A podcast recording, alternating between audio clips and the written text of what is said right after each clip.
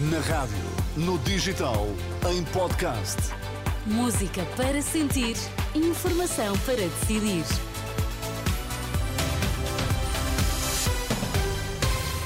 Está a começar a edição das 8. Sabemos primeiro os títulos em destaque. Boa noite. Boa noite. Vigília de enfermeiros, hoje, frente à Assembleia da República, em defesa da classe. Já a seguir, vamos fazer uma ronda pelos principais pontos da campanha eleitoral.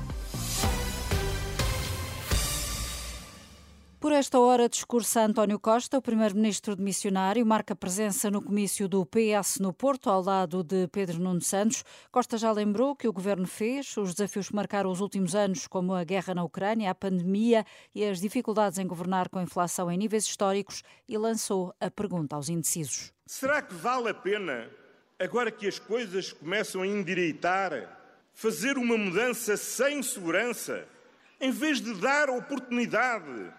Ao Pedro Nuno Santos para continuar o trabalho que temos vindo a desenvolver, agora com mais energia, com um novo impulso, com novas ideias, mas sem mudarmos de rumo.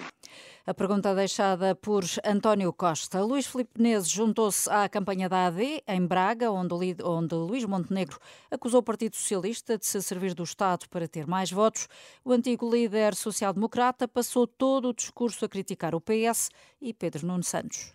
Eu sei que o líder do Partido Socialista adora automóveis de luxo. Agora parece que se esconde e vai, anda de uma forma mais discreta. Mas, doutor Nuno Santos, o senhor comparado com o professor Cavaco Silva é comparar um Ferrari com um calhambeque encostado numa garagem.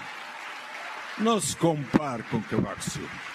A campanha da AD saiu depois para Vila Nova de Famalicão para um encontro com jovens. No Porto, Mariana Mortágua apontou baterias ao Chega e garantiu que o Bloco de Esquerda não descansa enquanto André Ventura não apresentar a lista de financiadores. O líder do Chega já fez saber que vai divulgar tudo numa atitude de transparência total. A reação à notícia da CNN que aponta irregularidades nas contas do partido por não entregar o nome das pessoas que doam dinheiro às entidades competentes.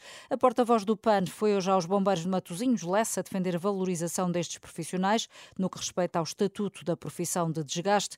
Inês Sousa Real disse ainda que o PAN não se revê nas políticas da AD e insistiu que o PSD está associado à austeridade. Todos nós temos presente o que é que a Troika significou para o país e, portanto, essas políticas de austeridade que, de alguma forma, nas palavras de Luís Montenegro, em relação ao subsídio de desemprego, voltaram a estar em cima da mesa, são políticas que o país não quer, que rejeita e que no próximo dia 10 de março terão uma alternativa nas urnas, que é o Pessoas, Animais e Natureza. A porta-voz do PAN, Inês Souza Real, à margem de uma visita realizada esta tarde aos bombeiros de Matozinhos de Lessa.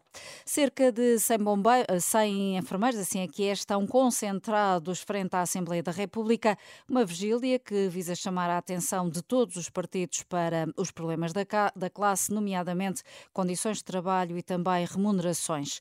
Israel aceitou em princípio um acordo que inclui o cessar-fogo de eh, seis semanas em Gaza, bem como a libertação pelo Hamas dos reféns considerados mais vulneráveis.